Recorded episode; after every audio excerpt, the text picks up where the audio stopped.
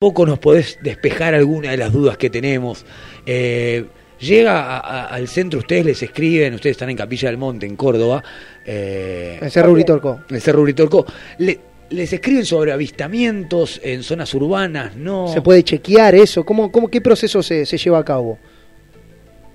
Para chequear lo de los avistamientos. Claro. Sí, claro. Mira, nosotros como Centro de Información OVNI, ya convirtiéndonos en un referente en el tema en el mundo, en realidad las noticias nos van llegando a nuestra caja de, correo electrónico. Bien. Ya sea porque amigos toman fotografías, turistas que pasan por el lugar, por las zonas, o gente de otras partes del planeta quieren saber qué es lo que han tomado de fotografías o de videos y nos envían los, los registros. Son videos de naves.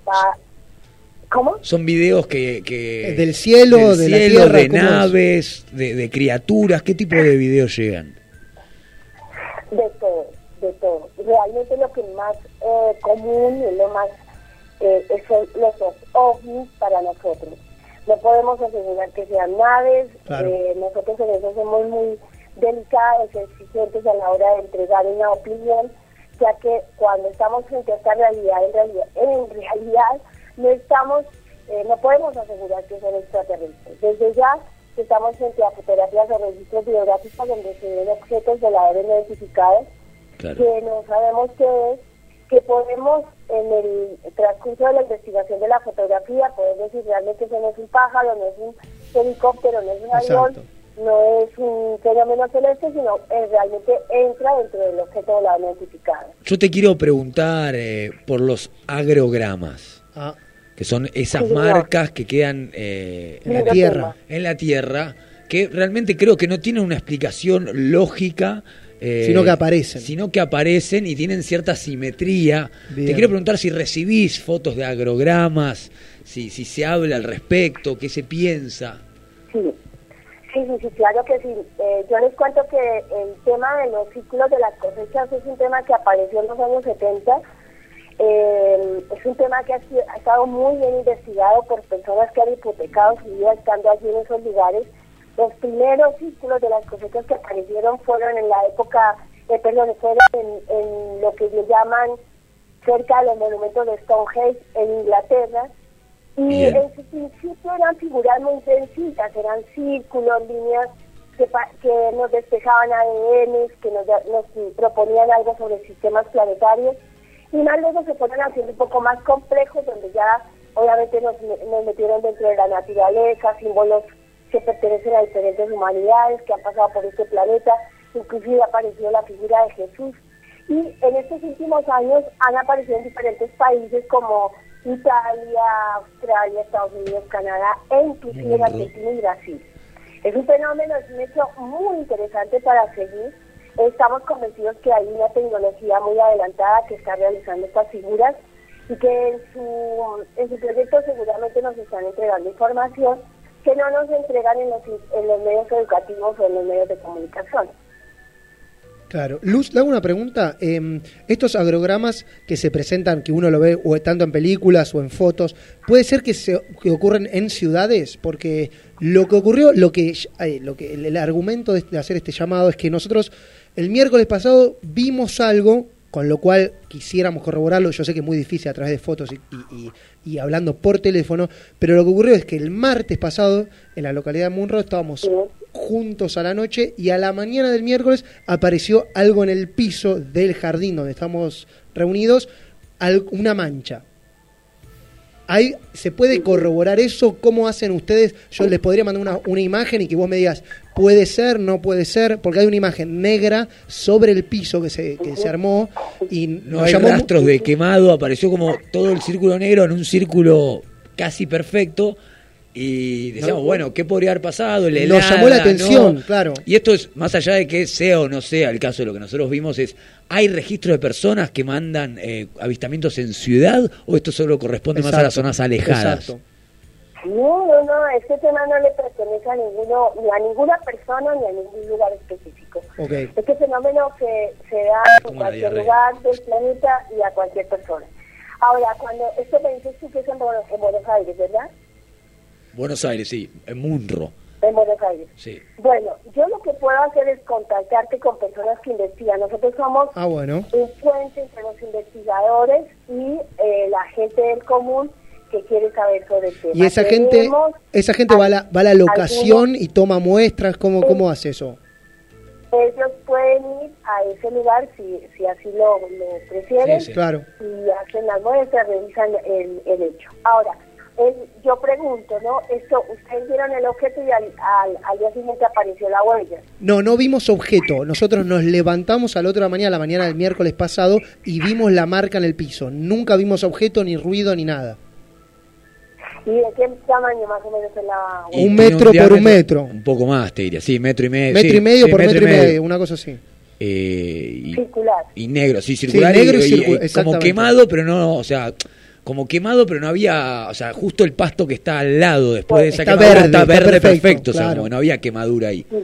Y la tierra muy Bien, oscura también, este raro. tipo- Ajá. Este tipo de huellas se han dado en diferentes partes del planeta, muy común en Argentina. Nosotros aquí en Capilla, eh, digo aquí, pero estoy en Colombia.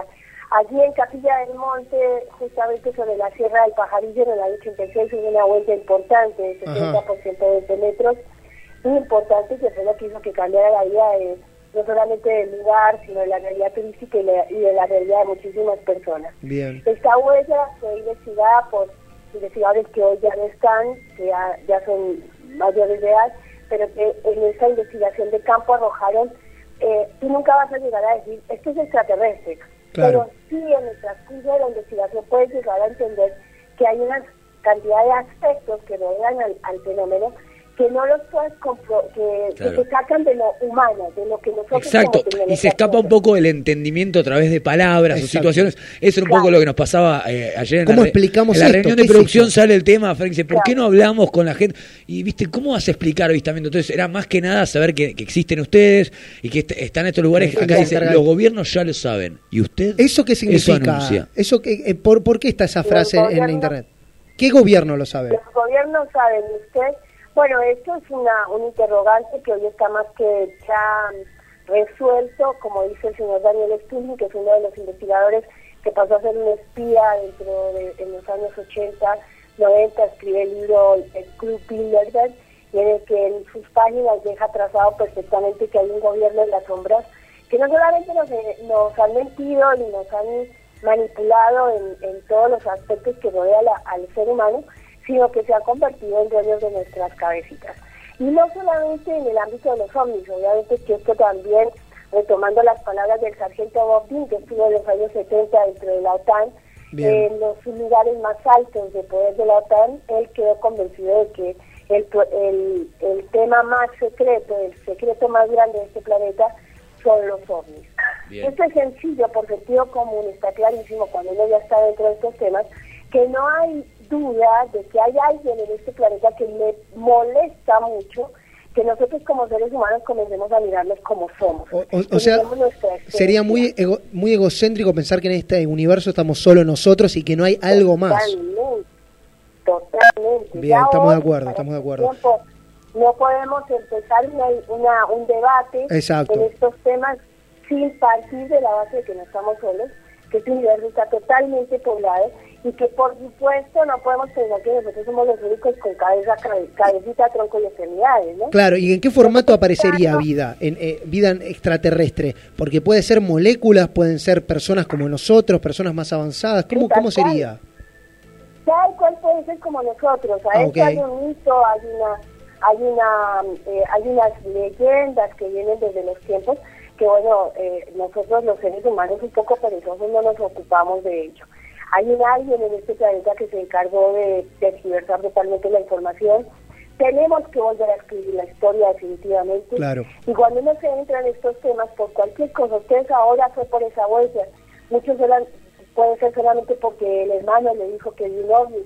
Por muchísimas razones podemos entrar en estos temas y ni bien nos entramos, nos damos cuenta que hay muchísima información que no nos han dado. Hay cierta- No tenemos la mínima idea en Totalmente. Totalmente. Y hay ciertas, ciertas escuelas, ciertas escuelas que tienden a pensar que hay otras criaturas que no quieren ser descubiertas. Exacto. Hablando de reptilianos, hablando de ciertos otro tipo de cuestiones que habitan entre nosotros, pero no quieren ser descubiertas. Exacto, como si fuesen topos, Bueno, como no si sé. fuesen agentes que, que reportan al exterior. Claro, yo no sé dónde sacan ustedes el tema del reptiliano, pero debo decirles que para nosotros es un tema muy eh, tomado con pinzas. Si la realidad ovni es difícil transitar, le digo que todo lo que se está hablando hoy de reptilianos y de Anunnakis, y me parece que hay que detenernos, hacer una pausa y revisar toda la información Bien. porque entiendo, y esto lo digo con todo respeto, porque sé que muchísimo de esto en la web está transitando y a veces sin fundamento. Bien. Y eso es lo que ha pasado con el ser humano. En la pereza de tomar la información, a priori hacemos conclusiones como las películas de Hollywood Claro. y entramos de una en esa película que no es.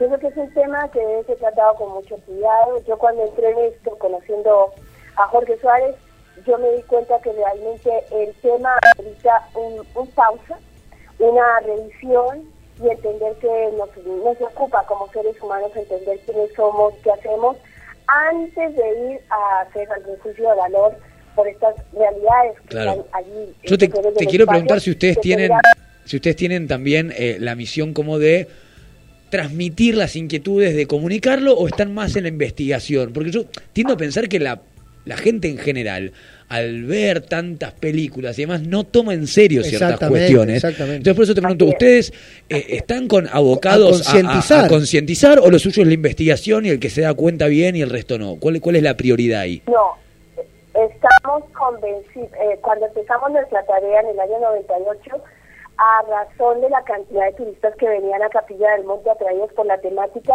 entendimos, venían justamente por informar- informarse, entendíamos que había que hacer docencia en este tema. Por Perfecto. eso nos pegamos a los verdaderos investigadores, somos muy exigentes a la hora de transmitir la información y eso exige que el, el referente sea realmente serio, buena Claro. persona y comprometido en el tema. Somos más que investigadores porque para ser investigador hay que tener un grupo inter- in- interactuado importante en todas las ciencias. Acá hay que hablar de ciencia, acá hay que hablar de biología, acá hay que hablar hasta de psicología. Ustedes saben muy bien que aparecen esos eurocontactados que te van a vender eh, el ovni que aparece a las 5 de la tarde en no sé dónde. Claro, Eh, claro. Todo eso son O sea, hay que tomarlo con seriedad. a tener en cuenta. Exacto, Por exacto. supuesto. Eso, eh, se- miren que hay muchos que dicen yo soy muy serio, el tema hay que tratarlo con seriedad. Claro. Y de pronto a veces hay que irle rapidito, ¿no? Exacto. Es Sí. un tema muy delicado para y, y más en estos tiempos donde la, la información está cayendo a la red de una manera impresionante. Y cada uno puede hablar y se replica todo sin chequear, eso es medio difícil. Claro. Sí, señor. La realidad es que ciouritorco.org eh, se Bien. encarga un poco de traer eh, información Bien. y se puede donar, eh, ahí está en la página ciouritorco.org, hay ciertas maneras en las que uno puede aportar a gente que está mirando más el cielo que la tierra. Perfecto. Luz, le hago una pregunta. Eh, si nosotros le damos el Facebook o le mandamos esta imagen, la cual sacamos el día miércoles, ¿usted po- podría hacer un, un feedback o, o- o chequearla? Claro que sí. Claro que sí. Se la mandamos a nuestra gente para que nos ayude a, a revisarla más de cerca. Claro que sí. Perfecto. para eso. Entonces el productor ahora le va a mandar la, la foto. Bien, bien. Bueno, bien. muchísimas gracias, por, la- por- por aclarar este- esta situación. Muchas gracias, Luis. Sabemos que hay alguien para hablar del otro lado estas cuestiones que Exacto. no se encuentran en libros, la verdad que no, no están en, en- en enciclopedias. Eh, nosotros Gracias. vamos a seguir adelante un poco de malos hábitos, un poco de una banda Dale. que me gustó mucho apenas la escuché, es una banda recareta, Bien. pero pero tienen los malos hábitos que, A ver. Que me hacen mover los piecitos. Casi cinco minutos faltan para que sea la hora siete, quédate, falta el living del rock. Falta lo mejor. Chester está No, en me Escocia. vuelvo loco, me vuelvo loco. Chester está en la mansión Me- en la que murió Bonham, hoy es su cumpleaños, y hay un festejo, nos va a estar contando el bloque que viene. Vamos Perfecto. con un poco de los Cooks y a llenar la copa. Sí.